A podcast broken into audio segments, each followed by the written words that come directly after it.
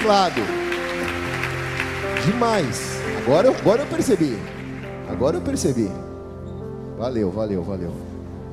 Deus já respondeu a oração já. Só abaixa um pouquinho o teclado dele aqui, que esse teclado aqui é outro nível, né? Se acomode aí. Quero te falar essa noite algo que pode parecer muito simples, mas é muito profundo. Porque nada mais e nada menos é do que o principal princípio do reino de Deus.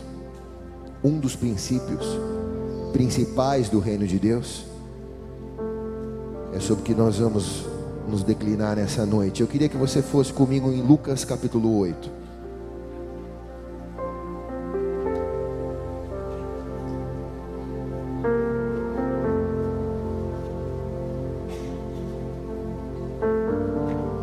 Lucas capítulo 8. Quem achou diz amém. Como é bom estar na casa do Senhor, é ou não é, igreja? Não dá para faltar num culto. Se faltar em dois cultos, você se desvia praticamente. Você começa a brigar no, no trânsito. Você começa a brigar com o marido, começa a brigar com a esposa, perde a paciência com os filhos. É dois cultinhos que você falta, você já está no mundo já. Mas quando a gente está na casa do Senhor, o Espírito Santo se renova na nossa vida, né? Então fala para o irmão que está ao teu lado, fala, não dá para faltar no culto, cara. Você pode faltar em qualquer lugar, mas na casa de Deus não dá para faltar. Nada é mais importante do que aquilo que o Senhor coloca sobre nós, enquanto estamos aqui. Sim ou não, igreja? Lucas capítulo 8 diz assim: Depois disso, Jesus ia passando pelas cidades e povoados, proclamando as boas novas do reino os doze estavam com eles. Algumas das mulheres que também haviam sido curadas de espíritos malignos e doenças, Maria, chamada Madalena, de quem havia saído demônios, Joana,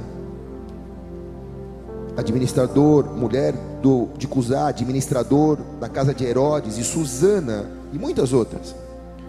Essas mulheres ajudavam a sustentar o ministério de Jesus com seus bens. Eram mulheres prósperas. Mulheres, posso ouvir um amém? Eram mulheres prósperas. E reunindo-se uma grande multidão e vindo a Jesus, gente de várias cidades, ele contou essa parábola. O semeador saiu para semear a semente, e enquanto lançava a semente, parte dela caiu à beira do caminho e foi pisada. E as aves do céu a comeram. Parte dela caiu sobre as pedras. E quando germinou, as plantas secaram, porque não havia umidade. Outra parte caiu entre os espinhos, que cresceram com ela, e sufocaram a planta. Outra ainda caiu em boa, em boa terra, e cresceu e deu boa colheita, cem por um, diga cem por um. E tendo ouvido isso, exclamou: Aquele que tem ouvidos para ouvir, ouça. E os seus discípulos perguntaram: O que significa essa parábola? E ele disse: A vocês foi dado conhecimento dos mistérios do reino de Deus, mas aos outros falo por parábolas, para que vendo, não vejam, e ouvindo, não entendam. E esse é o significado. A semente é a palavra de Deus. As quais caíram na beira do caminho são os que então ouvem, e então vem o diabo e tira a palavra dos corações, para que não creiam e não sejam salvos. As que caíram sobre as pedras são aqueles que receberam a palavra com alegria, e quando ouvem, não tem raiz. Creem durante algum tempo, mas desistem na hora da provação. As que caíram entre os espinhos são aqueles que ouvem, que seguem o caminho, mas são sufocados pelas preocupações, pelas riquezas e pelos prazeres dessa vida, não amadureceram. Mas as que caíram em boa terra são aquelas que com bom, com, com coração bom e generoso, ouvem a palavra e retêm e dão frutos com perseverança. Até aí. Coloca a mão sobre a palavra de Deus. Feche seus olhos. E Jesus, será que é pedir demais?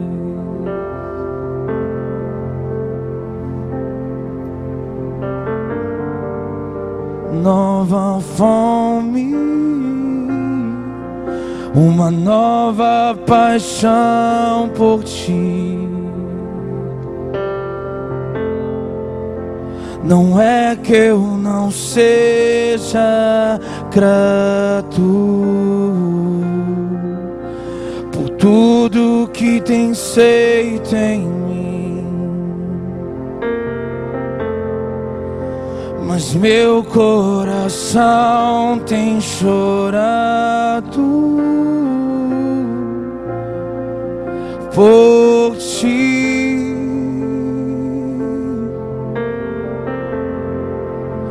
Meu coração tem clamado por ti.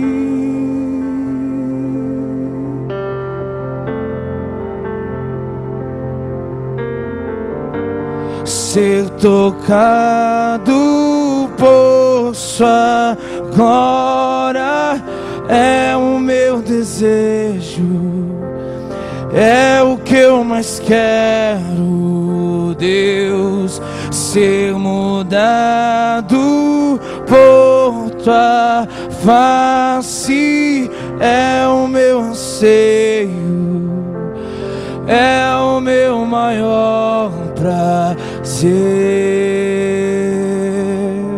É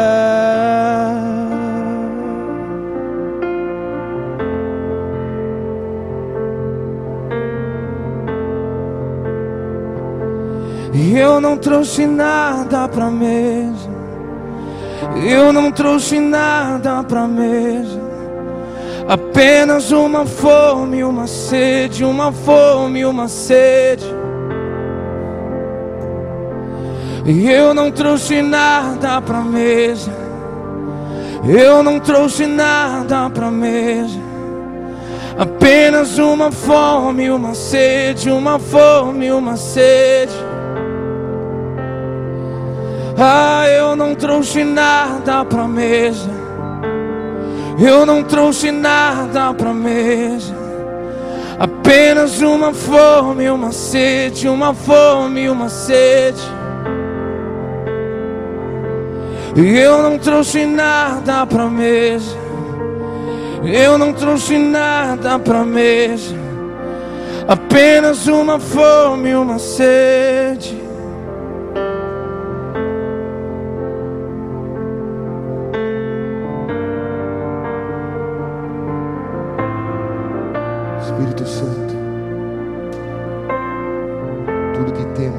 Somos. Por isso trouxemos a nossa vida no teu altar essa noite. Como sacrifício vivo que estamos. Estamos aqui, Senhor, para sermos transformados. Não viemos em busca de qualquer entretenimento. Nós viemos em busca de sermos transformados pela tua presença.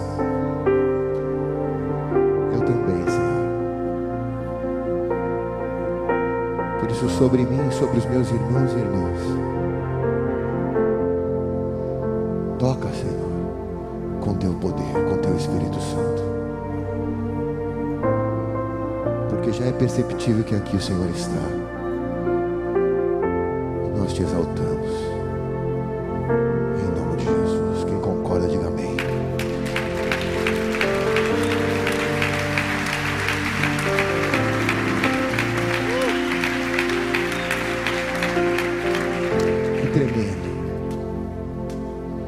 Convidar a colocar um papel e uma caneta à tua disposição aí, achar. porque talvez eu demore dois cultos para tentar falar tudo aquilo que o Senhor tem ministrado para mim aqui. Se Deus proporcionar, nesse domingo e no, no próximo domingo, a gente tenta pelo menos pincelar aquilo que o Senhor colocou em meu coração aqui. O princípio da semeadura é um dos principais princípios do reino de Deus. A lei da semeadura e da colheita. E para que você entenda, eu quero colocar apenas um pano de fundo diante desse texto que aqui lemos. A colheita, ela é a consequência da minha semeadura. Ela é a consequência da minha semeadura. Se eu semeio algo, eu vou colher aquilo que eu semeei. Isso é uma verdade. Quem está aqui, diga amém. Também é verdade que a colheita ela é sempre maior do que a semeadura. Se eu semeio um grão de milho, eu vou colher uma árvore com algumas espigas de milho. A colheita não é proporcional à semeadura, a colheita sempre é maior do que a semeadura. E se isso é uma verdade, serve tanto para o bem quanto para o mal. Se eu semeio uma boa semente, eu vou ter uma fartura de colheita de algo bom que eu plantei, mas se eu semeio algo mal, eu vou colher uma espiga de coisas ruins que eu semeei na minha vida. A Bíblia diz que aquele que semeia na carne colhe o amargo, e aquele que semeia no espírito colhe aquilo que é doce. Quem está aqui, diga amém.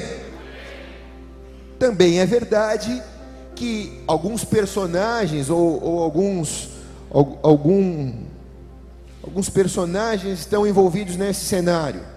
O principal deles é o agricultor, que sou eu e é você. Quando partimos para semear na nossa própria vida, temos a semente, que nada mais e nada menos é as nossas decisões, as nossas escolhas, tudo aquilo que eu decido para mim, tudo aquilo que eu escolho para minha vida são sementes que eu planto na minha própria vida como agricultor. E eu tenho um terceiro elemento que é o terreno ou a terra, que nada mais e nada menos é do que um processo de transformação.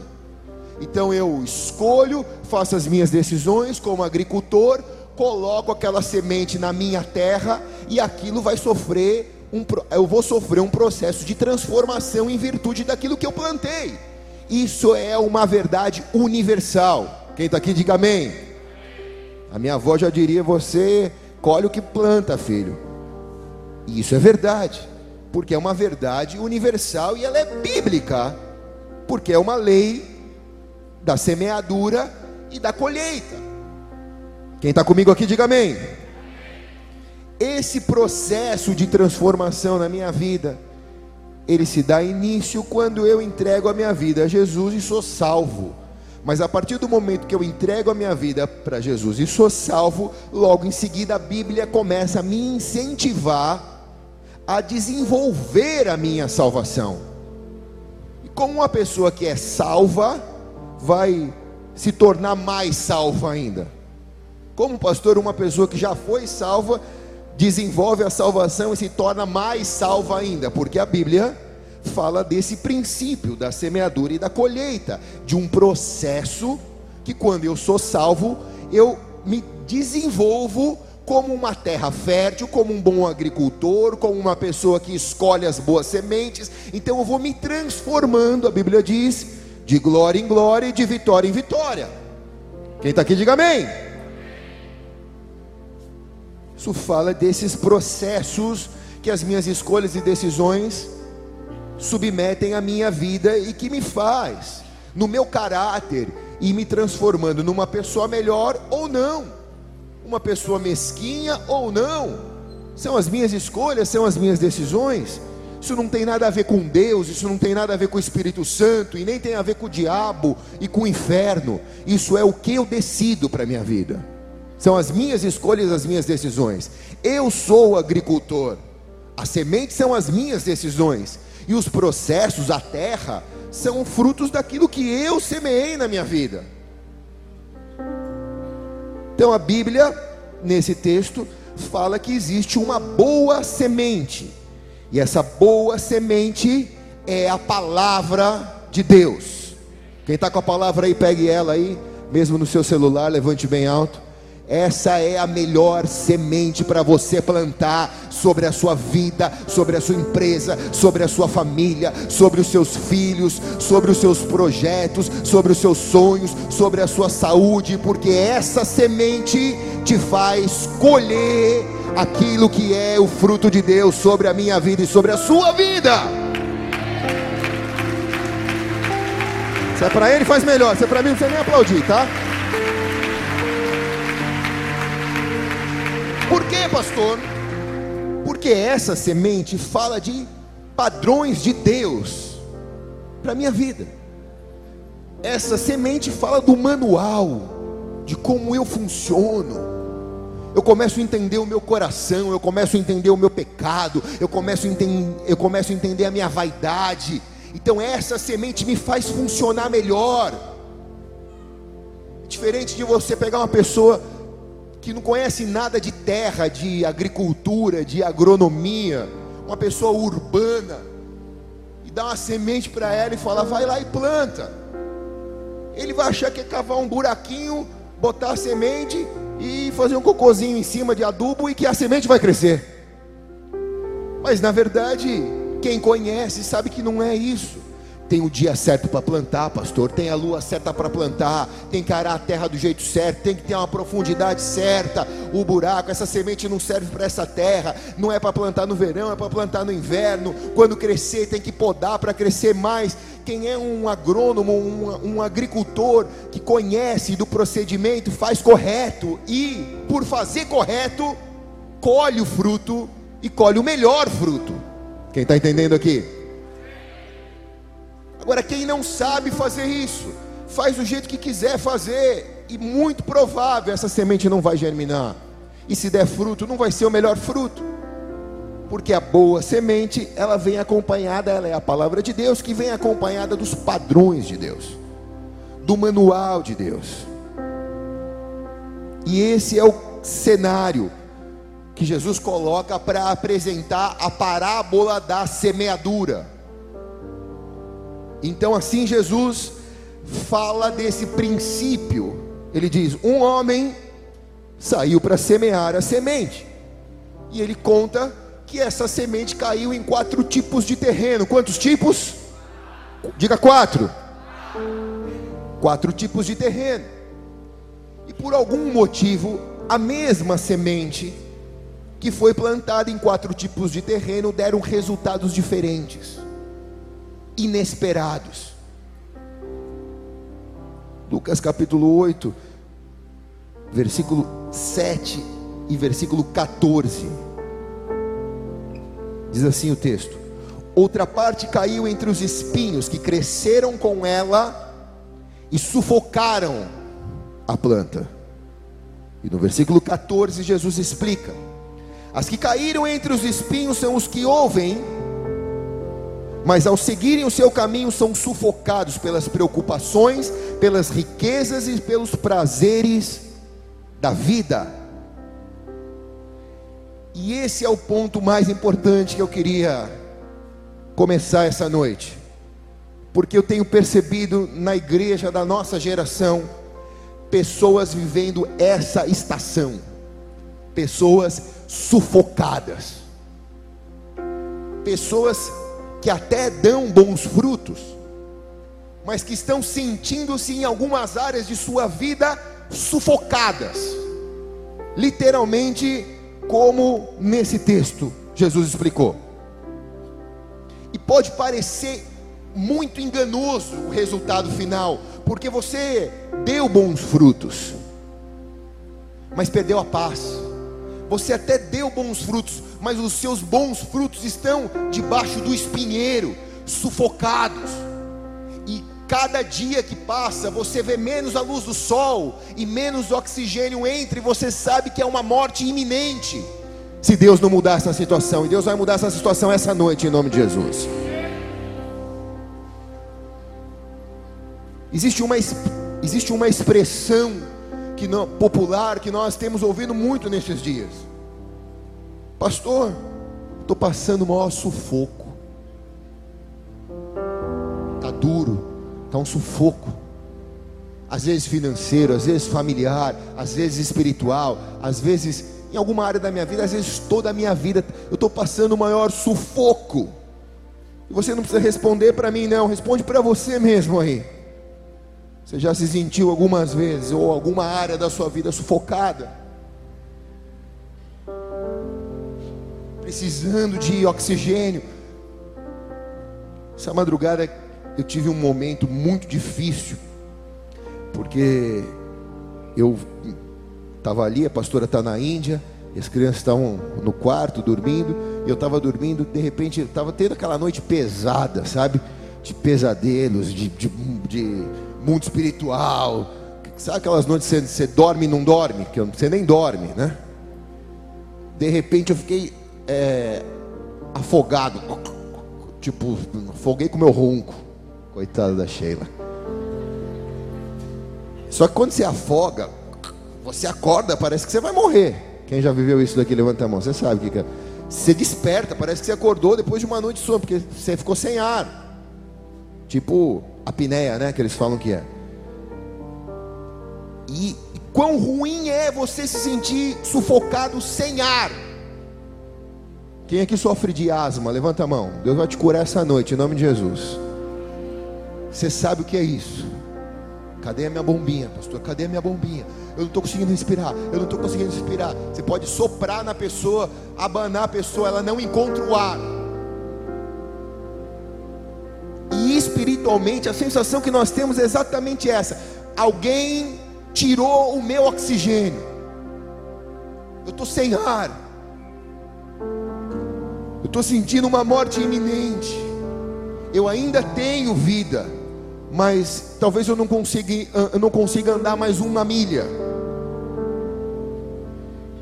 E Jesus, sabendo que nós nos sentiríamos assim, Ele responde ao nosso sufocamento, com algumas dicas daquilo que foi usado para sufocar a nossa semente. Não são todas, mas essas dicas são as principais que mais sufocam a semente hoje em dia. Quer saber sim ou não? Eu não sei se eu falo ou se eu não falo. Eu não sei se eu falo ou se eu não falo. Poxa, meu. A primeira dica é: Jesus disse aqui, no versículo 14, né? Ele diz: As que caíram entre os espinhos são os que ouvem, mas que ao seguirem o seu caminho são sufocados pelas preocupações, pelas riquezas e pelos prazeres da vida. Algumas traduções diz os cuidados. Quem tem essa tradução aqui? Cuidados, levante a mão. É a tradução mais certa, tá? Cuidados. Diga cuidados os cuidados da vida muitas vezes sufocam a nossa fé. A gente vive uma vida real, a gente não vive uma vida religiosa. Todo mundo que está aqui vive uma vida verdadeira. Dá uma beliscadinha no irmão que está do teu lado. Ele é real, tá? Ele não é um espírito que está sentado aqui. Ele sente dor, ele sente problema, ele tem pecado. Eu também, todo mundo tem, todo mundo passa por luta. A gente tem uma vida normal. Ninguém aqui é um ser espiritual que desceu numa nave celestial e que está sentado aqui dizendo: Olha, eu sou um santo. Não, todo mundo aqui tem problema. E todo mundo aqui tem responsabilidades nas vida, na vida, uns um pouco mais, outros um pouco menos, mas os cuidados da vida, os cuidados, as responsabilidades da vida muitas vezes sufocam a nossa vida espiritual. Sabe por quê, irmãos? Porque não é por mal, mas há um descuido da nossa parte quando nós nos vemos envolvidos em tantas coisas. Tenho, tenho que buscar as crianças, tenho que fazer comida para as crianças, tenho que trabalhar, tenho que, depois do trabalho, tenho que voltar lá, tenho que buscar as crianças, depois eu tenho que levar, é no judô, é na ginástica, é não sei o que, é, e aí depois ainda tenho que chegar em casa, é jornada dupla de, dupla de trabalho, porque agora eu tenho que cuidar da minha casa, porque eu não tenho condição de ter ninguém para me ajudar, então eu tenho que cuidar da minha casa, e ainda depois eu tenho que ajudar o meu marido, ou meu marido tem que me ajudar, e aí daqui a pouco à noite sempre tem um compromisso, então eu vou para o compromisso, eu vou para a igreja, eu vou para a reunião que eu tenho que ir, eu vou para a célula que eu tenho que ir, então eu chego em casa e ainda tem que dar banho em todo mundo, e tem que preparar todo mundo, e dar comida para todo mundo, e aí depois eu boto para dormir todo mundo, é uma meia-noite, meia-noite e meia, às vezes uma hora eu deito, mas às seis da manhã o relógio acorda.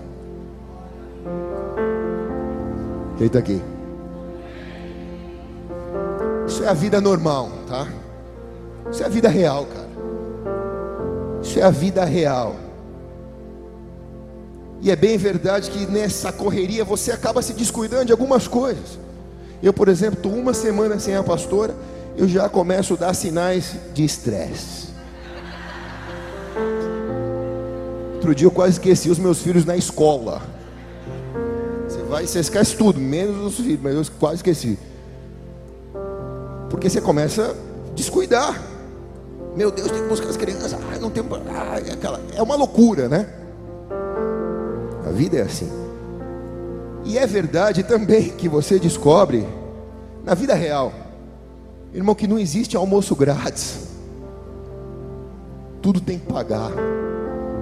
Até no bom prato o almoço não é grátis.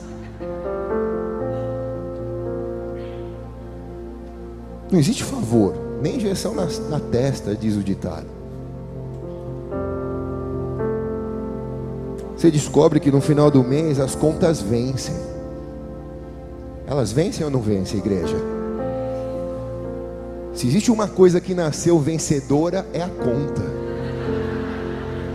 Ela já nasce com o dia certo de vencer. Ela é poderosa. É ou não é? É assim. Isso é a vida normal, cara. As contas vencem. Não adianta você orar em cima das contas. Conta, você não vai vencer. Ela vence. Você tem que correr atrás do dinheiro para pagar a conta. Senão você vai ser cortado. Então, no meio de tantos cuidados da vida, nós descuidamos da semente e damos espaço para ansiedade. Diga ansiedade. Filipenses capítulo 4, versículo 6, não precisa abrir, acompanha aqui. Não andem ansiosos por coisa alguma, mas em tudo pela oração e súplica com ações de graças, apresentem os seus pedidos a Deus. Seu manual da vida, é ou não é, igreja? Então o manual está dizendo para você: não anda ansioso por coisa alguma, anda orando, anda suplicando, anda dando graças a Deus e anda apresentando os seus pedidos a Deus. Essa é a fórmula para você não estar ansioso. Porque se você dá espaço à ansiedade, que também tem a ver com preocupação, diga preocupação. A preocupação movida pela ansiedade, ela é a pré-ocupação. Preocupação é isso, pré-ocupação. É, por exemplo, o estudante que tem uma prova do Enem no final do ano é a prova do Enem, sim ou não? No final do ano é a prova do Enem. Mas ele está com ansiedade. Então ele está com a preocupação da prova do Enem no final do ano. Mas a prova é só no final do ano. Mas a ansiedade dele faz ele viver como se a prova fosse todo dia na vida dele. Então ele não consegue viver a vida dele porque a ansiedade está sufocando. O fato dele pensar que no final do ano ele tem uma prova, ele já se sente sufocado, como se aquela prova fosse hoje na vida dele. Você está entendendo quem está aqui? Você está entendendo ou não está, meu irmão? Isso é a preocupação. Mas, pastor, eu não tenho dinheiro, como que vai ser no final do mês? Se você não entrar em ansiedade, Deus vai te dar condição de gerar o recurso para você honrar os seus compromissos no final do mês. Mas se você ficar preocupado, você se ocupa daquilo que não era para você fazer por causa da ansiedade. E então você vive o final do mês como se fosse todo dia na sua vida. Você está entendendo isso aqui ou não, igreja? Isso te leva a sofrer por antecipação. Existem pessoas aqui sofrendo por antecipação. Isso te leva a ter um coração ansioso. E um coração ansioso sufoca a semente. Eu li um texto essa semana muito interessante que diz: a Bíblia fala que a fé move montanhas, ou remove montanhas, né? Se tiveres fé do tamanho de um grão de mostarda, dirás a esse monte: sai daqui, vai para lá, e ele há de passar, e nada vos será impossível, diz a palavra. Mas se a fé move montanhas, diz a frase, a ansiedade cria montanhas. Anote isso. A ansiedade cria montanhas. A ansiedade cria dificuldades. A ansiedade cria ocupações ou preocupações que não deixam você chegar onde Deus quer que você chegue. A ansiedade te tira do foco, te tira do objetivo. A ansiedade te sufoca. Isso é sufoco. Quem está aqui, diga amém. Viver preocupado com os cuidados da vida, Jesus diz, sufoca a semente. Sufoca a semente. Fala para o irmão que está ao teu lado, fala, respira aí, irmão. Respira fundo, cara. Deus vai tirar a gente do sufoco essa noite aqui. Recebe essa palavra na sua vida. Recebe essa palavra na sua vida. Sabe, eu nem assisto muito noticiário de televisão, porque as más notícias sufocam a minha fé. Eu não quero ser um cara que não seja atualizado, eu quero ser uma pessoa atualizada. Mas uma vez que eu vi, eu já vi, eu não preciso ver toda hora, porque se eu ficar assistindo aquilo toda hora, toda aquela aquela má notícia sufoca a minha fé, porque me enche de ansiedade, me enche de preocupação e me tira da minha verdadeira ocupação, que é orar, segundo Filipenses, suplicar, agradecer a Deus e apresentar a Deus os meus pedidos. Essa é a minha e a sua ocupação. Problema, todo mundo tem. Só que se você deixar ele te sufocar, ele vai te matar.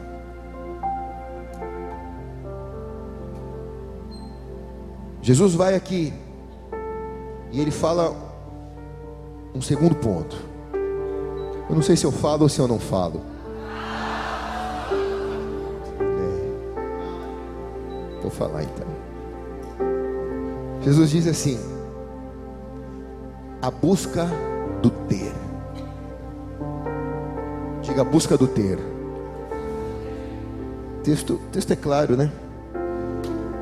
São sufocados pelas preocupações, pelas riquezas, pela busca do ter.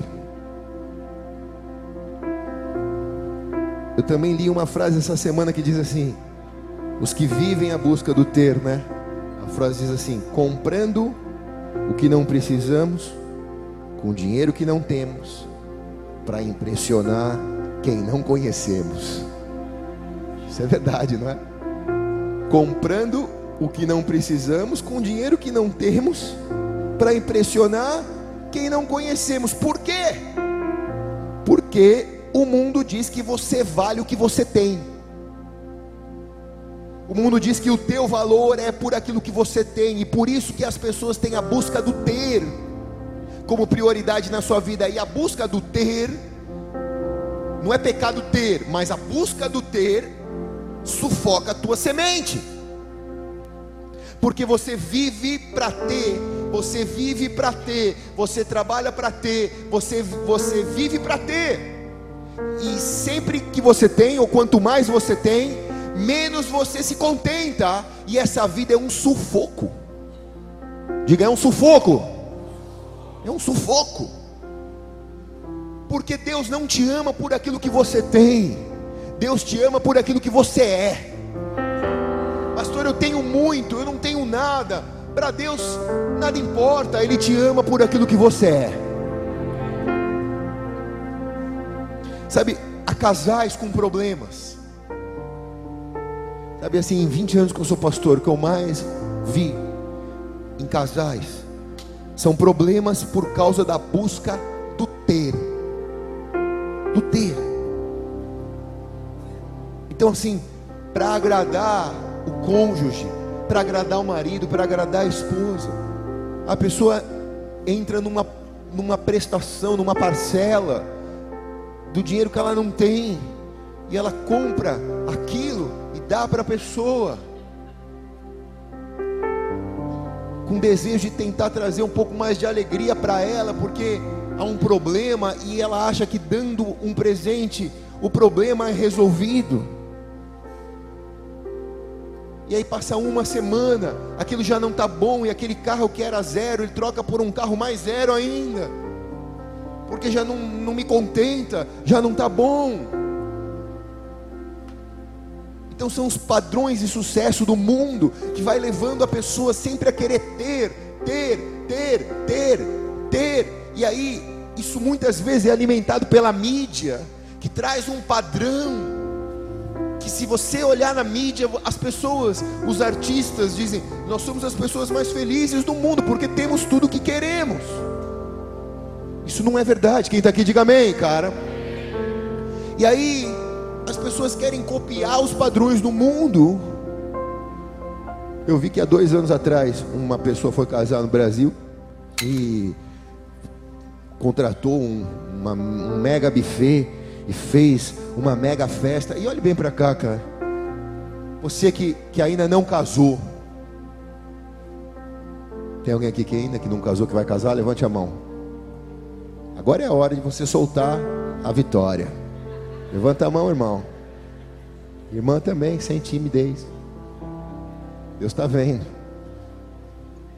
Então, às vezes, a pessoa se preocupa tanto com a festa.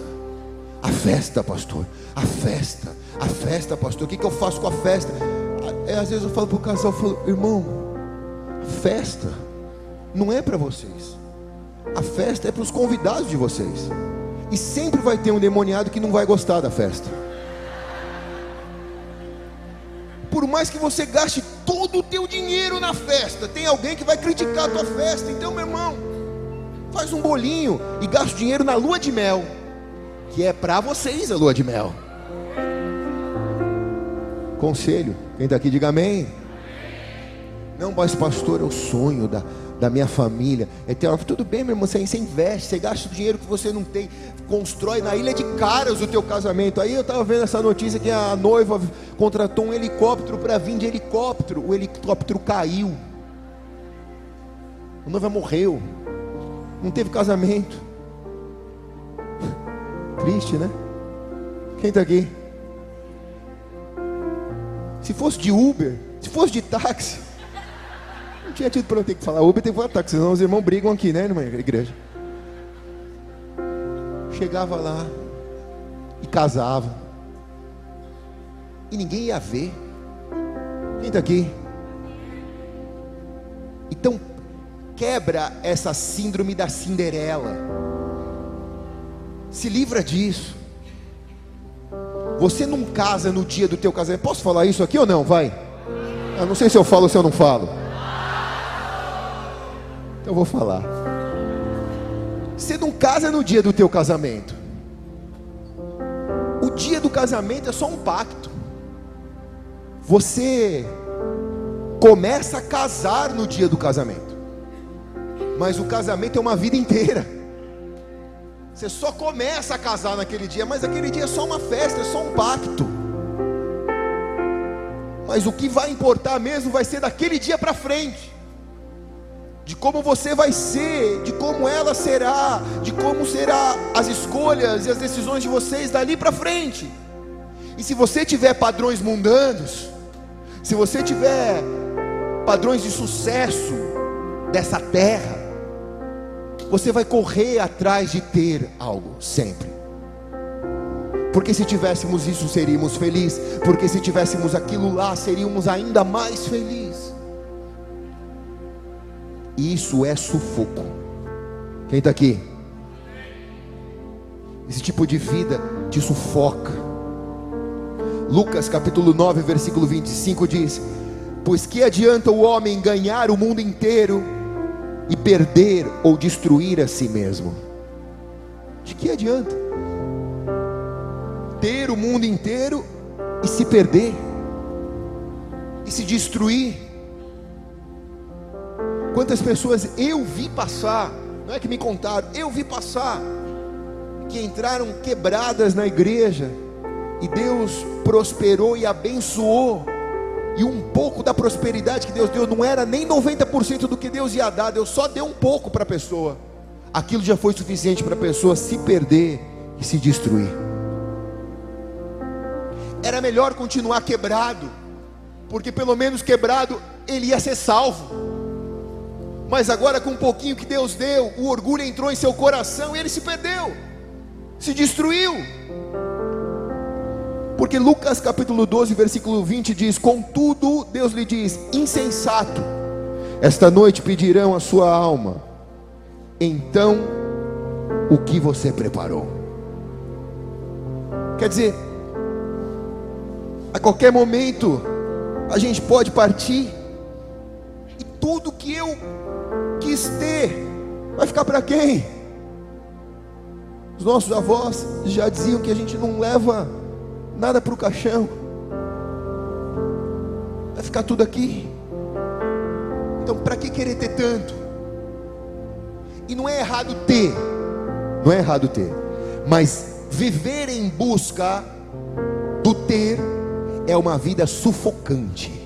A fé é sufocada. Está entendendo ou não? Provérbios 27 e 20 diz: O Seol e a destruição algumas traduções diz, é, o reino dos mortos são insaciáveis, como insaciáveis são os olhos do homem. Deixa eu ver essa tradução. Se, é, algumas traduções diz, o reino da, dos mortos é insaciável, como são insaciáveis os olhos dos homens. Olhe bem para cá. Já viu o reino dos mortos dizendo assim? Esse mês não pode morrer ninguém porque não cabe mais aqui. Sempre tem lugar para mais um. É ou não é igreja? Sempre tem lugar para mais um, cara. Sempre tem lugar para mais um. E ele diz: o homem que é insaciável, ele é como o reino dos mortos. Sempre tem lugar para querer algo mais, sempre tem lugar para reclamar de algo, sempre tem lugar para se queixar de algo. Ele é insaciável, ingrato. Não consegue se agradar naquilo que o Senhor tem feito, naquilo que o Senhor é, naquilo que o Senhor tem dado. Ele é ingrato. Nada o contenta. Ele tem um mundo, mas perdeu a sua alma. Tem todos os bens, mas os bens o possuem. E é diferente de você ter bens e possuir os bens. Tem muitas pessoas que têm bens, mas são possuídos pelos bens que têm. Quem está aqui? Ah, eu tenho que, tenho que trabalhar tanto porque eu tenho que pagar as coisas. Teve uma vez um dos. Ah, não vou falar, não, deixa para lá, vai. Vou falar então um desses cantores famosos, evangélicos, que já passaram, passaram por aqui, nessa salinha aqui do lado. Uma vez estava falando, falou, cara, ai, tenho tanta conta, tenho tanta despesa, tenho tanta coisa, ai, preciso, preciso, é, tanta, tanta dificuldade financeira. Falei, cara, meu desejo era dizer assim, falei, cara, vende metade do que você tem, você paga e vive pro resto da sua vida. Mas porque o seu padrão de vida subiu tanto. Você precisa trabalhar tanto para manter esse padrão. Pela multidão do comércio, a Bíblia diz, muitos caíram da presença de Deus. Quem está aqui? Não é errado ter, Não é errado querer ter algo bom, mas viver para ter é sufocante. Você está aqui ainda ou não? Você já vai correr já. Como dizia o meu pai, se segura do pincel que eu vou chutar a escada agora. Posso falar ou não, igreja? O problema da semeadura é que ela vem seguida da colheita. E a colheita vem depois da semeadura, cara. Você não semeia e colhe. Você semeia e até colher você tem uma aparência de paz. Na verdade é uma trégua que a sua semente te dá. Mas vai chegar uma hora que ela vai germinar e que você vai ter que colher o que você plantou. Então o camarada faz, deixa de fazer e acha que nada está acontecendo. Calma, dá tempo ao tempo. Deus é justo. E você vai colher do fruto que você semeou, ele vai colher do fruto que ele plantou. Mas pastor, vai seu Luiz, bate direito essas telhas, vai.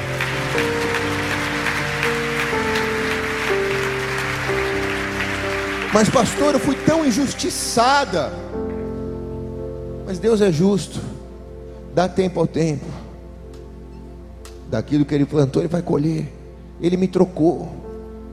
Depois de uma vida inteira, por uma menina mais nova. E ele fica postando em rede social que ele está feliz. E o que, que eu faço da minha vida? Eu vou arrumar um menino mais novo? Não. Vai na semente. Planta essa semente na tua vida. Porque cada um vai dar conta daquilo que fez diante dos céus e da terra. A justiça do Senhor é assim. Quem está aqui, diga amém, cara. Outro dia um, um homem veio para mim e me contou uma história muito parecida com essa. E eu dizia para ele: vai chegar uma hora que essa moça que você trocou, você trocou a sua de 60 por uma de 30, vai chegar uma hora que essa moça vai te trocar também do jeito que você trocou, porque você vai semear isso, você vai colher isso. Agora você precisa arrumar isso para você no final da sua vida. Lembra da sua história com a sua esposa. Para que, que você vai fazer isso? Essa é a boa semente. Quem está aqui? Deus te ensina a possuir as coisas e não ser possuído por elas. Não é errado você ter um bom carro, uma boa casa, ter uma boa roupa, fazer uma viagem. Não, mas você tem, não é isso que te tem. Você não trabalha para isso. Você trabalha porque o teu trabalho é o teu serviço para o Senhor. E você colhe daquilo que você trabalha. Mas você não trabalha para ter um tênis novo, uma camisa nova, um carro novo. Você não trabalha para isso. Você trabalha para viver. E as demais coisas vos serão acrescentadas, diz a palavra. Quem está aqui, diga amém, cara.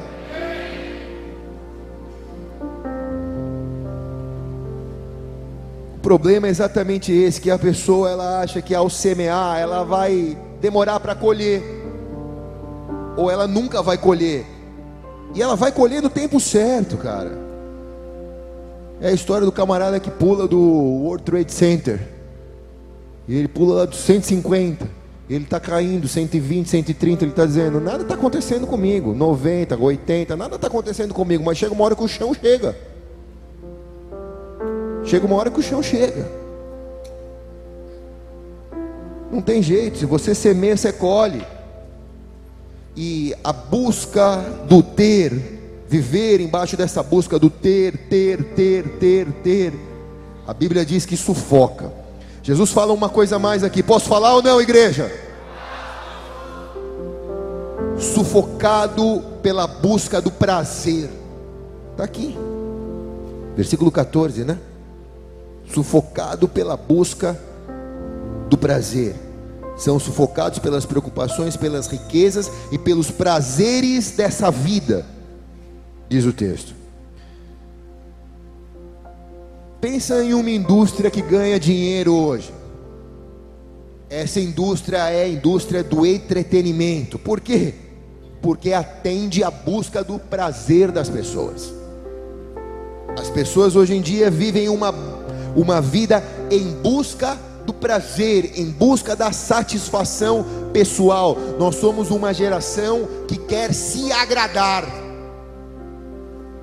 E isso é o final de um ciclo, porque entenda bem como, como as coisas se ligam em Cristo Jesus. Primeiro você está ansioso, preocupado com algo. Essa ansiedade e essa preocupação te leva a se sentir no direito de se presentear. E você se dar um presente, porque afinal de contas você quer ter aquilo. E você acha que por aquela situação você merece ter, afinal de contas, aquilo. E você se dá o presente, você se presenteia e ao se presentear aquilo, aquilo traz uma sensação de prazer para você. Traz um deleite para você. É momentâneo, mas traz. O sapato novo só é novo no mesmo dia. No dia seguinte, irmã, ele é mais um, como todos os outros que você tem lá. Diga, fala, Deus. As irmãs, diga, fala, Deus. Então, para que querer ter tanto? Se você tem irmã que se andar com um sapato por semana, no final do ano não andou com todo o sapato que tem. De tanto sapato que tem, não tem nem onde guardar. E por quê? Porque muitas vezes compra para se deleitar, compra para realizar um desejo pessoal. E é mais ou menos como uma pessoa que está fraca e e come, um, e come um pouco de açúcar, come um doce. Quando a pessoa está fazendo jejum de açúcar e ela vai entregar o jejum, ela começa uma semana antes pensar o que ela vai comer. É ou não é? Ah, eu vou comprar uma lata de leite condensado, pastor. Eu vou abrir, vou pegar com a colher. Dá água na boca até já de pensar. Você começa já a se preparar para aquele momento sublime da tua vida. Então você está ali, cara, enfraquecido. Nas, nas três últimas horas do jejum, você já não tem mais força. Você só pensa na lata de leite condensado. Aí, aí tu abre a lata, meu irmão. Come o leite. Se lambuza. Aí vem aquela força sobre você, né? Porque o açúcar vira energia, você se deleita. Mas depois vem a diabetes, vem o sobrepeso, vem a azia, vem a consequência daquilo que você semeou no teu corpo. Quem está entendendo aqui, diga amém.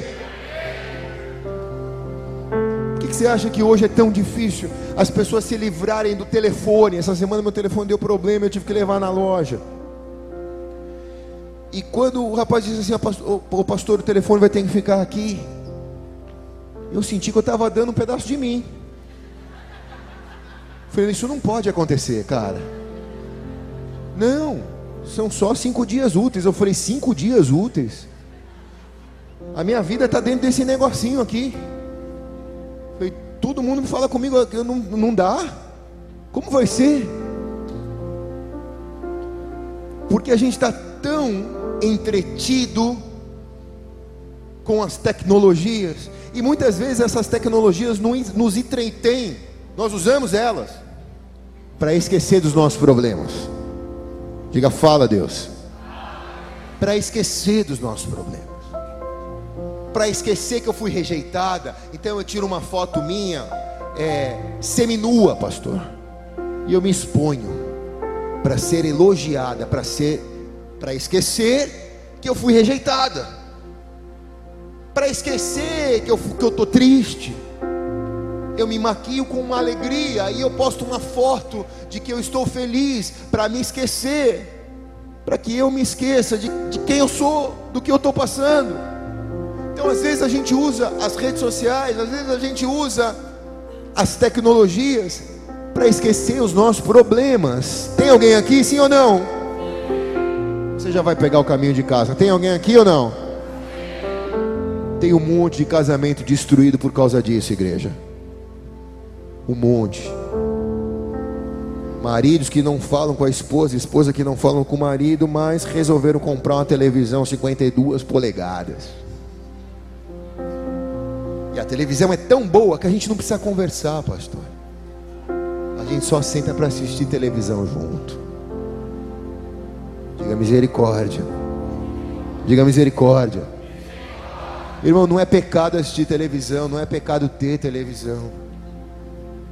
Mas se isso é usado para tirar a sua atenção de algo que você precisa trabalhar, de algo que você precisa tratar, de algo que você precisa melhorar, de algo que você precisa desenvolver, aí então você tem um problema.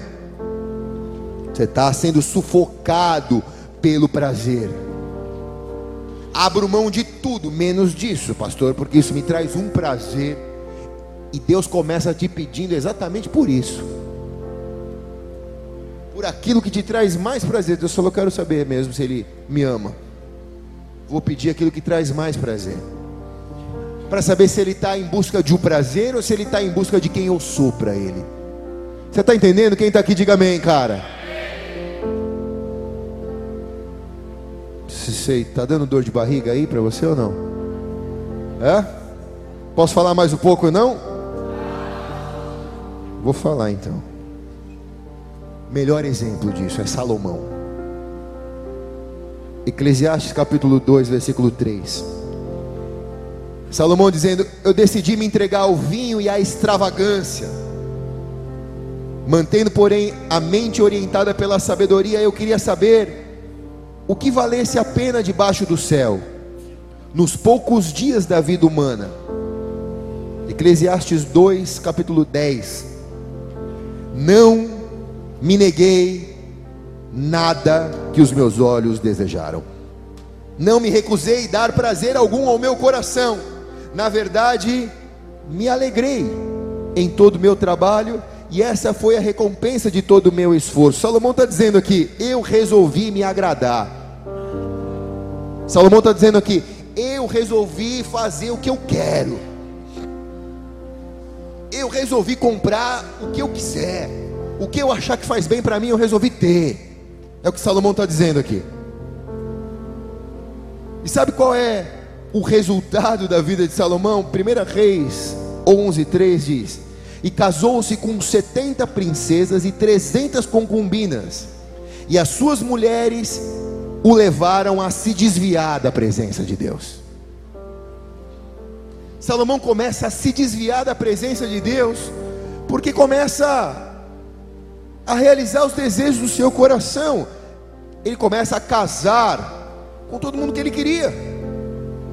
70, 700 princesas e 300 concubinas, praticamente mil mulheres. Você tem uma e já não está aguentando. O cara tinha mil. E mil mulheres resultam em mil sogras.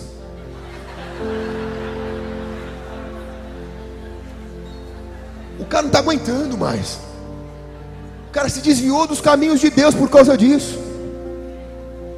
Uma mulher rixosa já tira o cara da igreja, imagina mil. Eu conheço pessoas que casaram mal. Com uma mulher rixosa, a mulher foi minando, minando, minando, minando, minando, minando, minando, arrancou o cara da igreja. E depois volta chorando. Ai, era tão bom quando era negra. Mas você que arrancou o cara da igreja, criticava todo mundo, falava mal de todo mundo, arrancou o cara da igreja. Bíblia diz: a mulher rixosa destrói, a tola destrói a sua casa. Salomão chutou o pau da barraca. Salomão disse: Eu vou viver como eu quero. Salomão diz: O que importa sou eu. Quantas pessoas dizem isso hoje? Na época não, não podia comprar cavalo de outras nações. Salomão comprou cavalo do Egito, que eram os melhores cavalos que tinham era a Ferrari da época. Salomão comprou as Ferrari, não podia. Salomão falou: Eu vou andar com o jumentinho aqui de Israel? Não, vou andar de Ferrari. Manda vir lá da Itália as Ferrari. Ah, não ficou bom, troca por Lamborghini. Eu quero ter. Ele não podia casar com mulher que não fosse judia. Toda nação que ele ia visitar, ele arrastava uma mulher. Casava com a mulher, levava a mulher e a mulher trazia os deuses dela. Imagina a confusão que virou a vida desse homem. Quem está aqui? A colheita do homem que saiu para semear em busca do seu prazer. Salomão é o exemplo. A colheita do Salomão que saiu para semear a busca do seu próprio prazer. Eclesiastes capítulo 3, versículo 27 e 28. Veja, diz o mestre, foi isso que eu descobri. Ao comparar uma coisa com outra, para descobrir a sua razão de ser. Versículo 28. Sim, durante essa minha busca, que ainda não terminou, entre mil homens, descobri apenas um que julgo digno. Mas entre as mulheres, não achei uma sequer. Percebe como ele, ele começa a, a dar o, o, o diagnóstico da vida dele? Ele diz assim, cara, de todos os homens, eu só encontrei a minha, algumas traduções diz. Mas de todas as mulheres que eu tive, eu não achei uma. Porque eu tive sexo com as mil. Mas eu não tive uma mulher para ser a minha esposa. Para cumprir o que a Bíblia diz: dois serão um dois serão um. Salomão está sufocado em busca do seu prazer aqui, tendo tanto e ao mesmo tempo não tendo nada. Eclesiastes capítulo 2, versículo 17.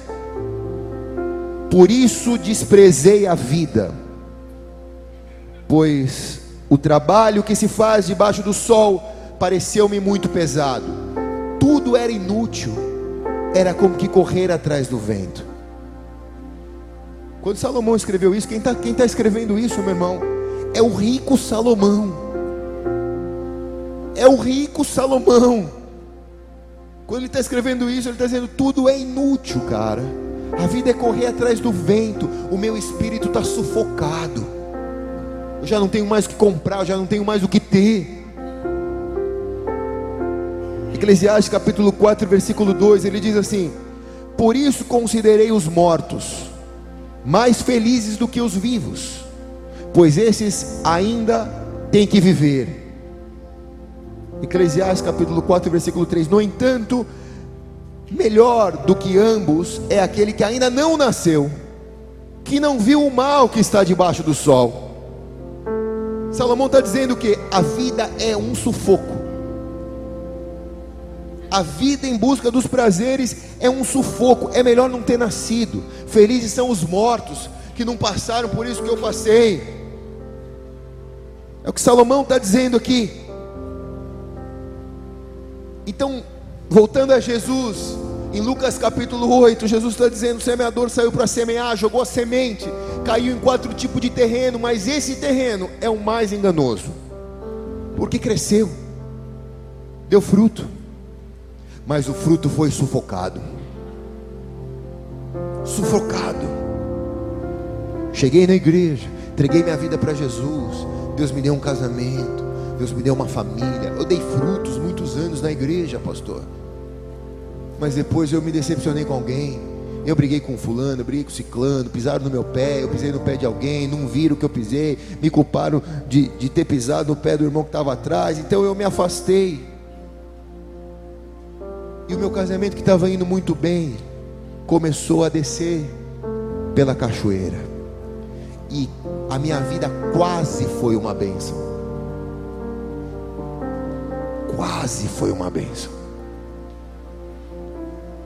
O meu ministério quase foi uma bênção, pastor porque eu estava crescendo na presença de Deus, eu tinha autoridade, eu tinha isso, mas eu me meti em filosofia, eu me meti em ficar procurando pastor pela internet para falar o que eu queria ouvir.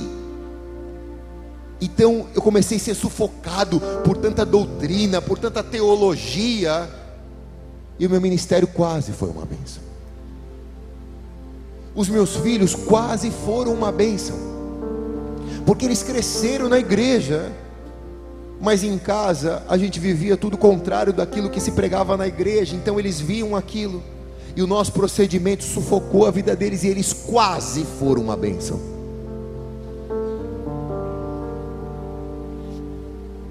Minha vida deu frutos, mas por causa de um erro, eu fui sufocado. Um, eu digo isso aos meus pastores.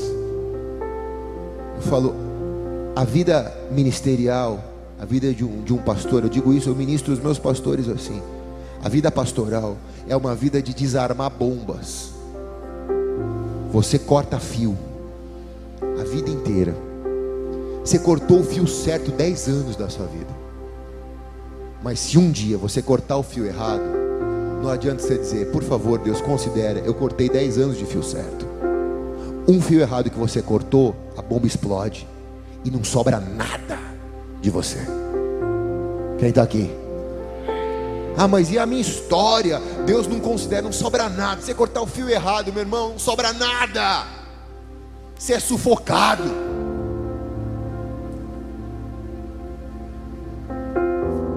Então já estou acabando, tá, igreja? Vocês já foram melhores. Eu já estou acabando, tá, igreja? Quero te dizer que hoje é um tempo de você fazer ajustes na sua vida. Se você está se sentindo sufocado como eu, como eu, é tempo de você cortar os espinhos que te sufocam. Não permitir com que esses espinhos fechem o domo sobre a tua vida. Mas que você corte esses espinhos e que você cresça livre, cara. Livre. Livre de você, livre das suas expectativas, livre da ansiedade. Uma vida de um discípulo é uma vida de uma pessoa que respira Jesus. E o diabo, para te matar, ele não te dá um tiro, ele só tampa a tua respiração. Você não morre rápido, você aguenta por um tempo, mas começa a faltar oxigênio, e você começa a entrar numa falência múltipla dos seus órgãos, começa a morrer áreas da sua vida, o seu ministério, a sua vida, as suas finanças, começa a morrer áreas da sua vida, e você vai entrando numa falência múltipla. E aí, às vezes, o teu líder, o teu pastor diz: Cara, você precisa de uma UTI, você precisa de tratamento. Mas porque você está sufocado, você já não ouve mais, você já não enxerga mais, você acha que você sabe o que é melhor, e aí você está morrendo, morrendo, morrendo, morrendo, morrendo. Áreas da sua vida estão tão sufocadas, tão suprimidas, há um bloqueio da sua respiração. A vida de um discípulo é a vida de uma pessoa que respira Jesus, cara. Porque a gente vem para a igreja? Porque Jesus é oxigênio. Eu preciso respirar Jesus. Por que, que eu venho para a congregação? Por que, que eu venho por, mer, por um mergulhando? Por que, que eu venho para o NV? Porque eu quero respirar, pastor. Eu quero respirar. Porque se eu deixar de sentir esse vento do Espírito, eu vou ficar sem ar vou aguentar viver na presença de Deus, eu vou me desviar dos caminhos do Senhor, o meu coração vai me enganar, então eu preciso de oxigênio.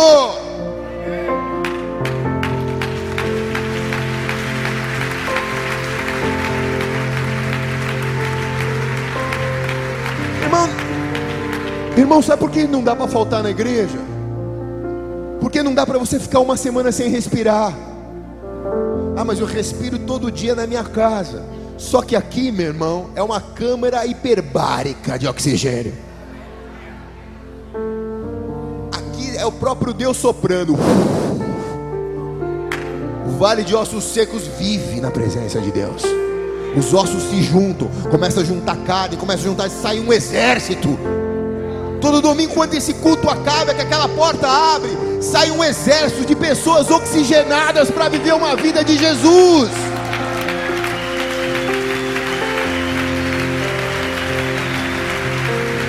Você sai com gás para a sua semana. Ah, não é, olha bem aqui, meu irmão. Não é, não é porque o pastor é bom, não. O pastor é bom mesmo, estou brincando.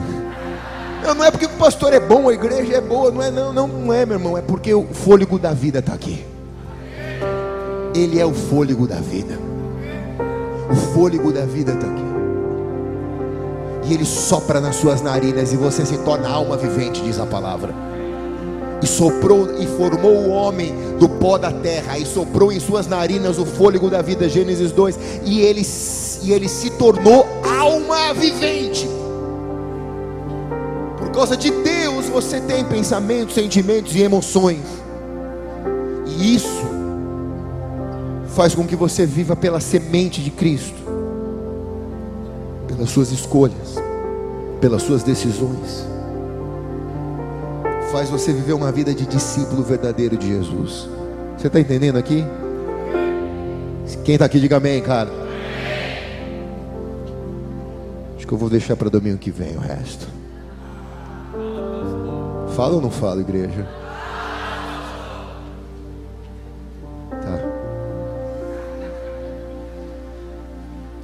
Porque, mas eu tenho que deixar alguma coisa para domingo que vem.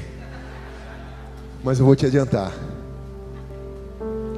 A verdade é que quando você está vivendo isso, você não, não, não fica autossuficiente,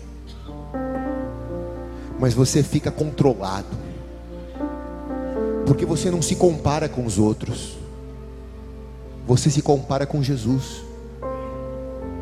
Você está entendendo? Quem aqui diga amém? Então não vira uma competição religiosa do irmão que é mais abençoado, o irmão que canta melhor, o irmão que aplaude melhor. Não tem isso. Seu Luiz ganha.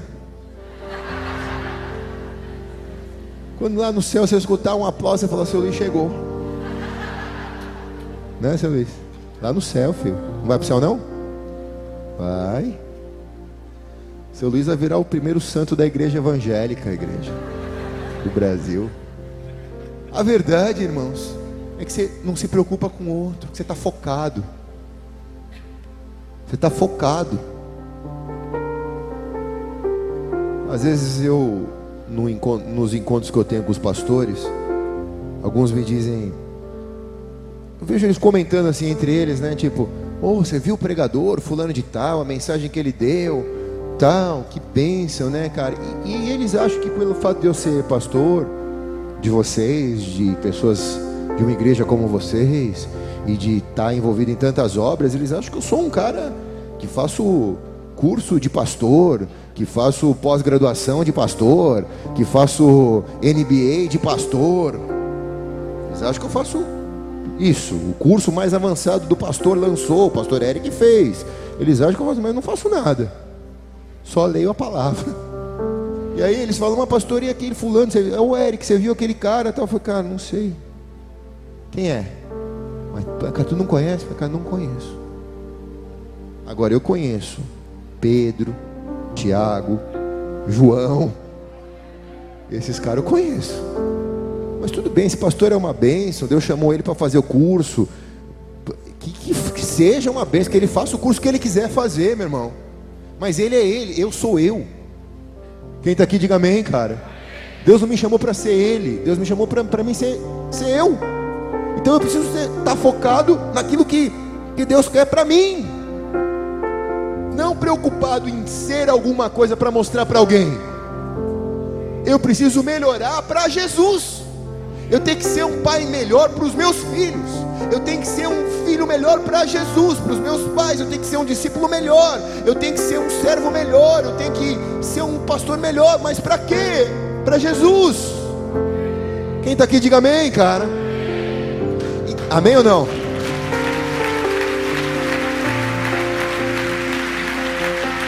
Então, com isso, você tira a pressão dos teus ombros. Bota a mão no ombro do irmão. Fala, irmão, você vai sair daqui levinho hoje. Levinho.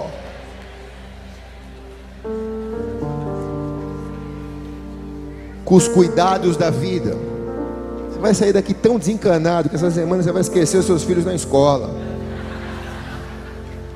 Com a busca do ter, você vai sair daqui tão desencanado que você vai dar. Porque é melhor dar do que receber, diz a palavra. Você vai sair daqui tão leve você vai, não vai sair aqui em busca do prazer, você vai sair daqui em busca daquele que é o prazer da sua vida, que é Jesus. Você vai sair daqui dizendo: Senhor, eu vou ter uma semana que eu vou buscar a tua presença, o Senhor vai se manifestar para minha vida, eu vou te adorar, eu vou me transformar numa pessoa nova. Amém ou não?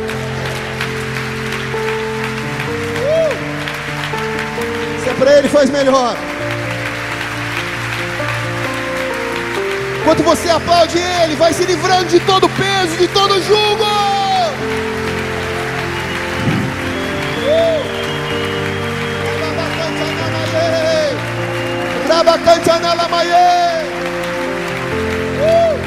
Vamos nos colocar de pé. Toda a igreja, levante as mãos aos céus. Espírito Santo, Espírito Santo, Espírito Santo. Você precisa reagir agora. Você não vai esperar uma ação, você vai ter uma reação. Você vai ter uma reação. Para que Deus possa arrancar todo o sufoco da tua vida nessa noite. Sua história vai ser mudada enquanto você adora ao Senhor. Ei Jesus, será que é pedir demais?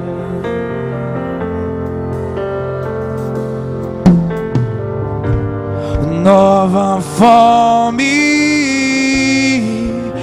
uma nova paixão por ti. Não é que eu não seja grato por tudo que tem feito em mim, mas meu coração tem chorado por ti.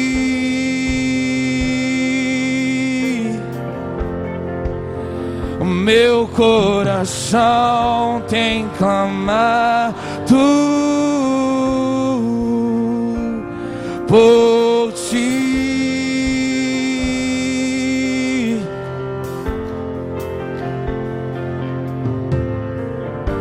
Ser tocado por tua glória é o meu desejo é o que eu mais quero, Deus, ser mudado por tua face, é o meu anseio, é o meu maior prazer.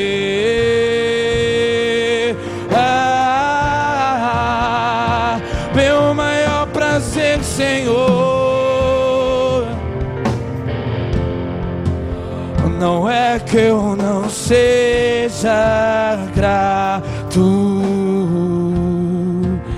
por tudo que tem feito em mim, mas meu coração tem chorado por ti, meu coração meu coração tem clamado por ti. Ah, eu não trouxe, Senhor, eu não trouxe nada pra mesa. Eu não trouxe nada pra mesa, apenas uma fome, uma sede, uma fome, uma sede. Eu não trouxe nada pra mesa. Eu não trouxe nada pra mesa. Apenas uma fome, uma sede, uma fome, uma sede. Oh Senhor, eu não trouxe nada pra mesa. Eu não trouxe nada pra mesa. Apenas uma fome, uma sede, uma fome, uma sede. Eu não trouxe nada pra mesa. Apenas uma fome, uma sede, uma fome, uma sede. Eu nunca olhei pra alguém como eu olho pra ti, como eu quero a ti, Jesus.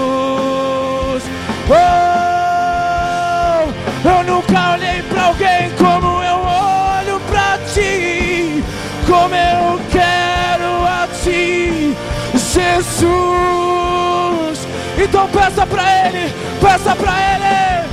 Casa comigo, casa comigo, Jesus. Oh, casa comigo, casa comigo, Jesus. Oh,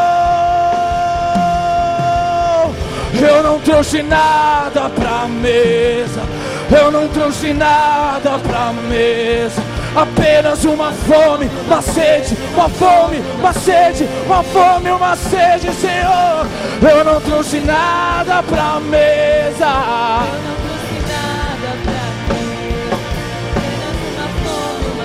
Uma fome, uma sede, eu nunca eu nunca olhei pra alguém como eu olho pra ti, como eu. Oh meu amado Jesus, eu nunca olhei pra alguém como eu olho pra ti, como eu quero a ti. Oh, levante as suas mãos, abra o seu coração e diga casa comigo, casa comigo, Jesus.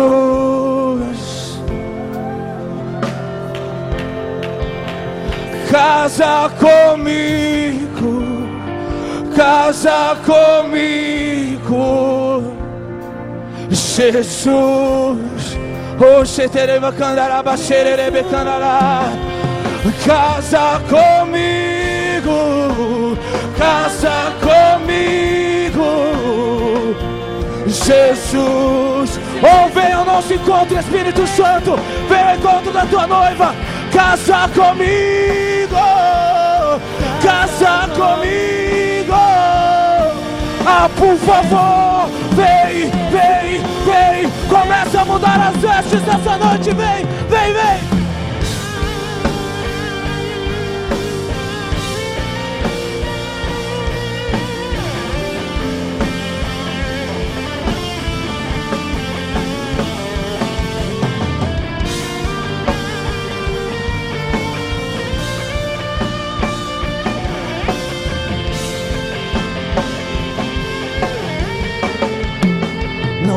Que eu não seja grato por tudo que tem feito em mim, mas meu coração tem chorado por ti.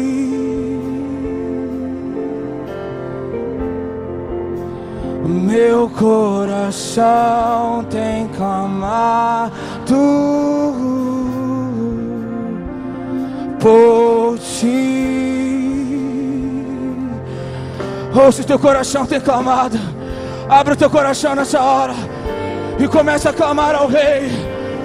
Começa a clamar ao noivo. Começa a clamar ao noivo. Diga para ele: Oh, muda as minhas vestes limpa as minhas vestes, vestes de santidade, vestes de santidade, a qual eu te verei, a qual eu te verei, a qual eu te verei.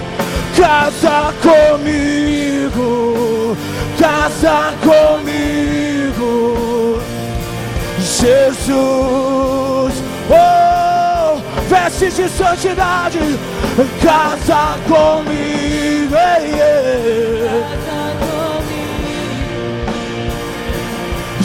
Jesus, oh, eu nunca, Eu nunca olhei pra alguém como eu olho pra ti, como eu quero a ti.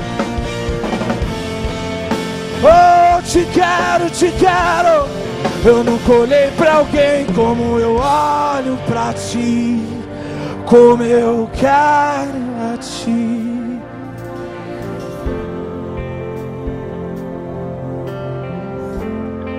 Eu nunca olhei pra alguém como eu olho pra ti. Jesus. Eu não trouxe nada. Olhei pra alguém como eu olho pra ti.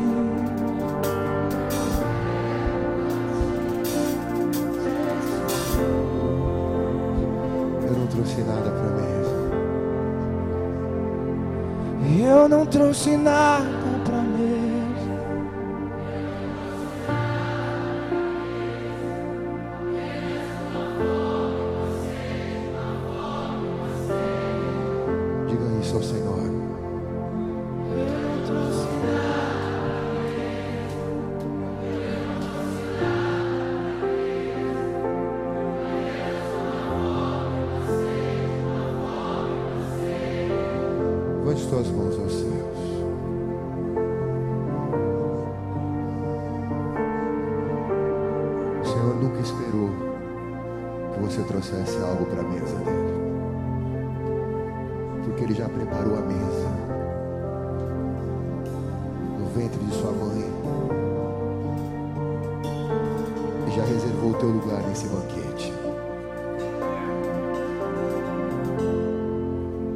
coisa que ele não pode fazer por você,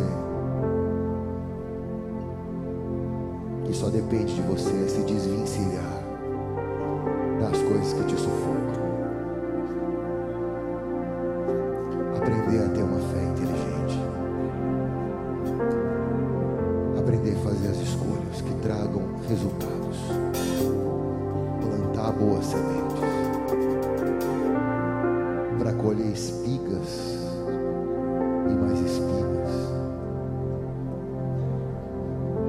Algo bom que você plantou. Levante suas mãos. Senhor, nós não sabemos como fazer isso. Porque o nosso coração nos engana, Pai. Mas nós dependemos do Senhor.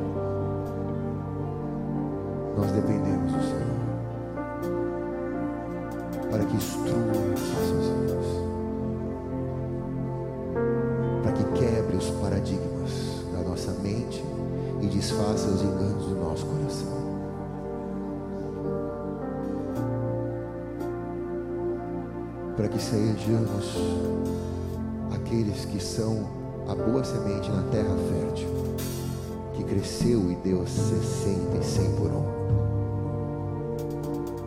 Espírito Santo, eu abençoo a todos os meus irmãos e irmãs que estão aqui reunidos nesse lugar. Da maneira que o Senhor me abençoou com essa palavra também, Pai. Recaia sobre a vida deles, Deus capacidade deles abrirem o céu e receberem fôlego novo, Senhor, para retomar a jornada, para seguir adiante, Senhor, e não se desfalecer por falta de oxigênio, Senhor, e para se libertar desse sufocamento, do engano, do prazer, do cuidado, da ansiedade, da preocupação coisas desse mundo. Eu abençoo a tua vida em nome de Jesus. Se você veio pela primeira vez, não entregou sua vida a Jesus ainda, quero que nesse momento você coloque a mão sobre o seu coração e que você convide Ele. Que você possa dizer: Senhor Jesus, vem aqui morar dentro de mim. Eu queria sair daqui mudado, Senhor. A palavra já falou tanto comigo. Mas eu não quero apenas a palavra, eu quero o Deus da palavra. Por isso, convida Ele para ser o seu Senhor e o seu Salvador. Escreveu o teu nome no livro da vida, salvar a tua vida. E a partir dessa noite, liberar sobre você um processo de aperfeiçoamento dessa salvação, para que você se transforme em imagem e semelhança de Cristo Jesus, daquilo que Ele sonhou para você, não fruto de uma religião, mas fruto de um sonho de Deus. Se você abrir o teu coração hoje pela primeira vez, antes de você ir embora, na tua saída vai ter um balcão ali com uma luz vermelha. Eu queria te convidar a deixar o teu nome ali, pegar um presente que a gente tem para você. A igreja não faz cadastro de membros, a igreja não conta os seus membros. A igreja apenas quer ter o teu acesso a você para poder convidar você a uma vez a cada dois meses, eu e a pastora fazemos um café da manhã aqui na igreja. A gente quer te convidar a participar desse café com a gente, para a gente poder se apresentar pessoalmente a você, que embora a igreja seja tão grande, a gente não quer perder o privilégio de poder te conhecer pelo teu nome e também se apresentar a você. Então, e te convidar a ir para uma célula e ter o teu nome para poder orar por você, então não vai te custar mais do que dois minutos. Parar ali e dizer, cara, eu abri meu coração para Jesus, queria deixar o meu nome aí. Quero frequentar uma célula. Há muitas células espalhadas nessa cidade tem uma perto da tua casa. Nesse mesmo balcão do Boas-Vindas, você pode se informar acerca dos endereços dessas células. Algumas células que já não cabem mais pessoas, mas há outras que ainda cabem as pessoas. Não é 12, 13, não tem G, não tem M, não tem nada disso. É quantas pessoas couberem na sala, tá? Essa é a regra. E tem mais de 50 células e você vai poder encontrar uma. Eu costumo pedir para que as pessoas frequentem a célula os que podem ir terça-feira à noite, porque você vai participar de um grupo de comunhão de irmãos menores, às vezes de 10, de 14, às vezes de 30, às vezes de 40, dependendo da célula, mas um grupo um pouco menor de pessoas que você vai poder ter afinidade, comunhão, vai poder ter, fazer novos amigos e, e vai poder abrir o teu coração se você quiser. Eu costumo dizer que eu sou pregador de quem vem na igreja e pastor de quem vai no, na célula. Porque na célula a gente consegue acompanhar as vidas, a gente sabe como andam as vidas, a gente sabe como está. A pastora acompanha muito de perto as vidas das células. Os nossos atendimentos são pautados. Se você ligar aqui na igreja e falar, queria marcar um atendimento com o pastor, a primeira coisa que a secretária vai te perguntar é que célula que você vai. Ah, não estou indo em célula nenhuma. Não é que o pastor não vai te atender. Mas primeiro vai numa célula. Porque os líderes da célula são muito melhores do que eu mesmo. Falo isso sem falsa modéstia.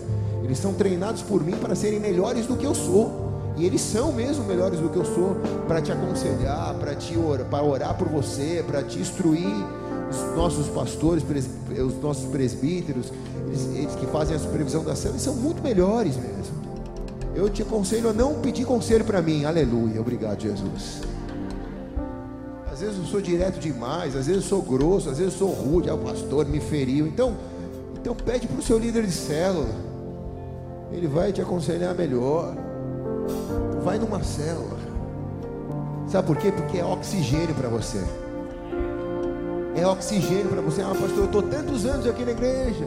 Essa semana eu estava conversando com um casal aqui da igreja e eles estavam dizendo, pastor, a gente já tem tantos anos de igreja, mas nós estamos vindo no mergulhando, nós vamos, nós vamos no mergulhando, nós estamos vindo no NV, está sendo um oxigênio novo para a gente. E é isso mesmo. Então vem, cara. Vem na sexta-feira à noite aqui na igreja. Por quê, pastor? Porque sexta-feira à noite a macumba pega, irmão. E se você quer ficar livre das drogas, quer ficar livre da prostituição, das coisas do teu coração, vem para a igreja. Vem respirar o ar de Cristo Jesus. Respira esse ar, cara. Se livra disso. Ah, mas pastor, está todo mundo me ligando na sexta-noite convite para isso, é convite para aquilo. Fala, eu tenho um compromisso. Meu compromisso é com Jesus. Eu preciso ir lá respirar. Porque se eu não respirar, se eu não fizer a minha bombinha, se eu não fizer a minha máscara de oxigênio, eu não consigo viver esse final de semana. Então eu vou lá fazer inalação. Ô oh, pastor, que compromisso que eu tenho? Eu tenho compromisso com a inalação. Toda sexta-feira eu vou fazer inalação lá na igreja. Quem está aqui, diga amém, cara faltar no culto, se faltar dois cultos, você se desvia, você não volta mais, você perde o caminho da igreja, o mundo te engole. O desejo de ter as coisas, o desejo de ser alguém, o desejo de alcançar as coisas, tudo isso daqui te sufoca, cara. Tampa a tua respiração e tope as suas vias respiratórias. Então vem para a igreja, vai para a célula. Ah, mas pastor, é regra. Irmão, não é regra, você faz o que você quiser. Só que você quer viver, eu estou te, te explicando onde tem ar. Estou te explicando onde tem ar. A, hoje em dia a vida está assim: você está mergulhado debaixo de um mar de gelo. Se você tentar levantar a cabeça, não sai. Mas Deus fez alguns buraquinhos. Eu estou te falando onde tem buraco para você levantar a cabeça para respirar. A igreja é esse lugar. Quem está aqui, diga amém, cara. Levante as suas mãos bem alto ao céu, as duas. Respira bem fundo agora. Que o fôlego de vida venha sobre a sua vida agora. Que todo sufocamento seja quebrado. Que todo sufocamento seja arrancado. Que você seja livre. Que você seja liberto. Que nesta noite, a partir desta noite, o Senhor te traga um novo fôlego de vida. E quem recebe, diga amém.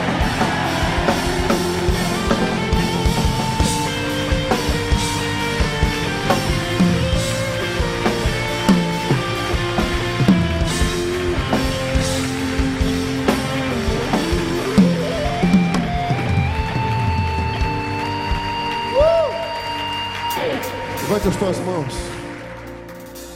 Senhor está dizendo aqui ao meu ouvido. Há uma pessoa que entrou aqui e estava programado para dar cabo de sua vida.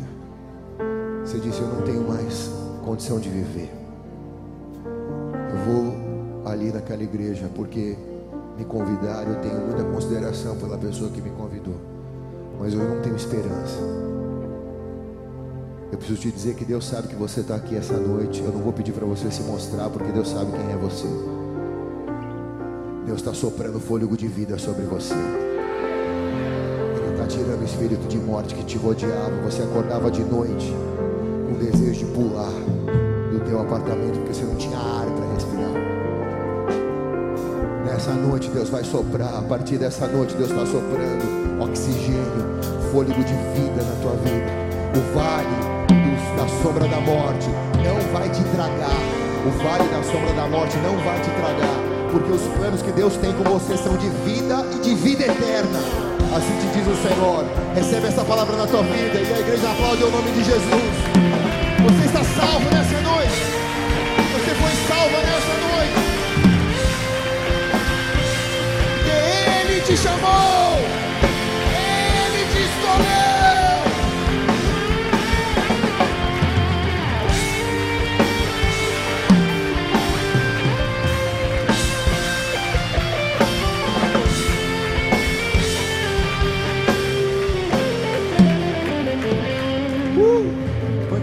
mãos aos céus. Eu estou tentando terminar o culto, mas não consigo.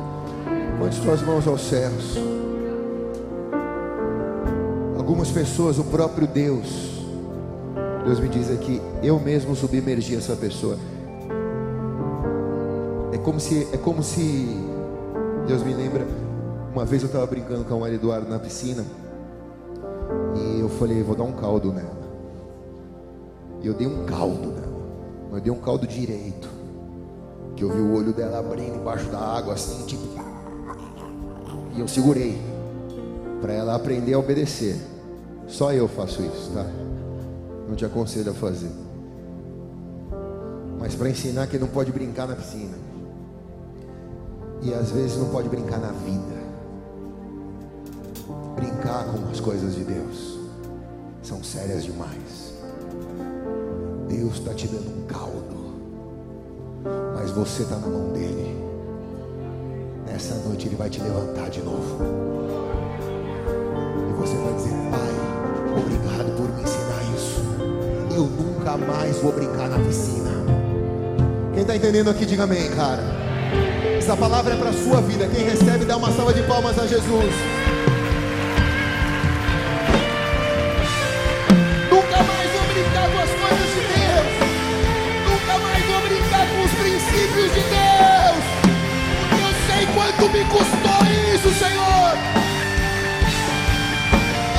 Quanto me custou isso, Senhor. Não me deixa morrer aqui embaixo. Me leva para a superfície, Senhor.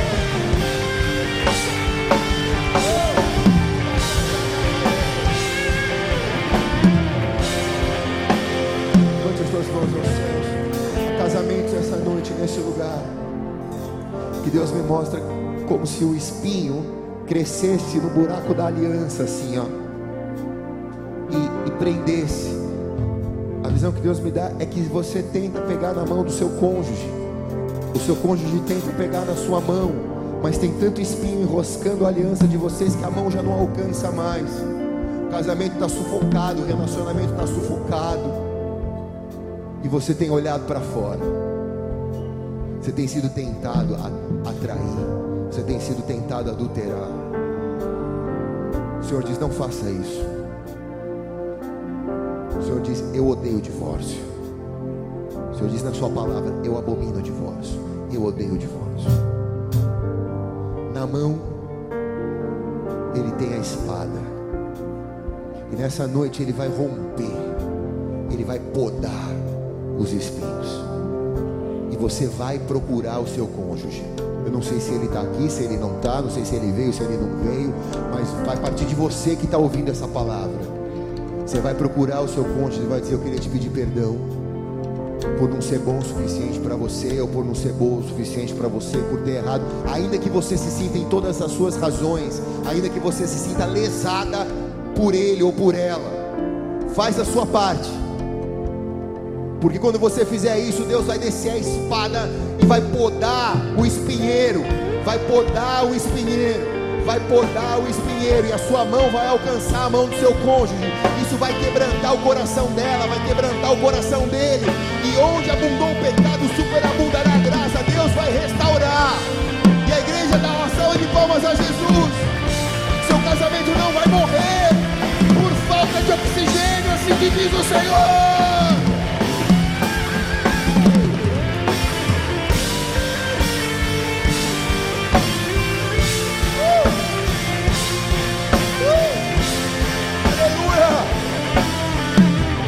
As tuas mãos bem alto aos céus. Por que que você acha?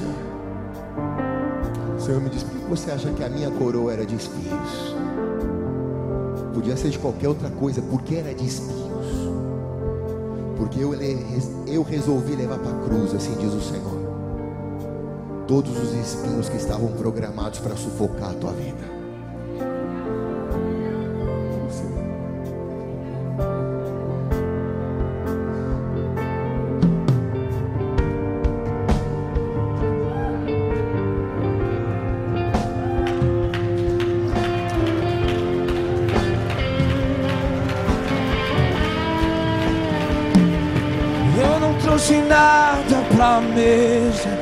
Eu não trouxe nada pra mesa. Apenas uma fome, uma sede, uma fome, uma sede. Eu não trouxe nada pra mesa. E eu não trouxe nada pra mesa. Apenas uma fome, uma sede, uma fome, uma sede. Levante as tuas mãos aos céus. Assim te diz o Senhor: Eu tomei os seus espinhos e levei sobre mim, filho,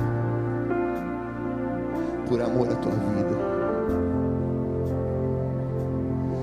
para que nada te sufocasse a semente.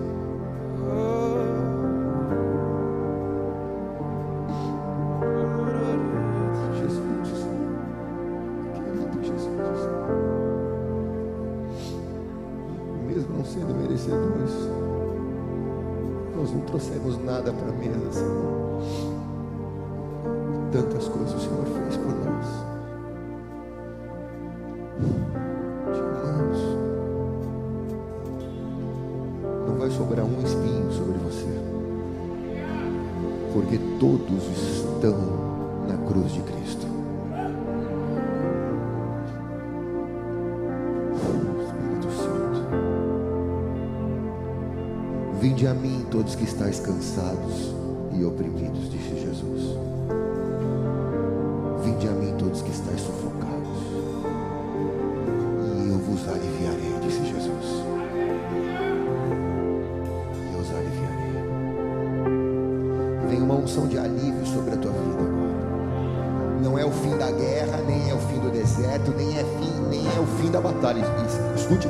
Profética, cara. Não é o fim da guerra, nem do deserto e nem da batalha, mas é o fim do sufocamento. Deus vai te fazer passar por o que você está passando, aliviado, aliviado pela cruz de Jesus. Vem alívio sobre a tua vida. Vem alívio sobre a tua vida. Vem alívio sobre as tuas questões. Pegue na mão do irmão que está do teu lado. Meu Deus. Amém. Levante a mão do seu irmão bem alto. Diga se Deus é por nós. Quem será contra nós? O Senhor é o meu pastor. E nada me faltará. Agindo Deus, quem impedirá? Oremos todos. Pai nosso.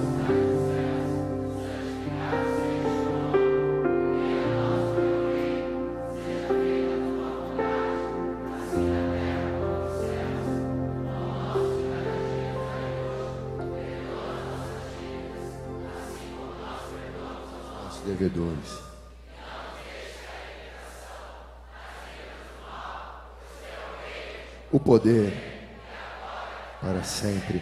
Amém. E amém. Eu te abençoo por uma semana de alívio na presença de Deus. Dá um glória a Deus bem alto aí. Vai na paz.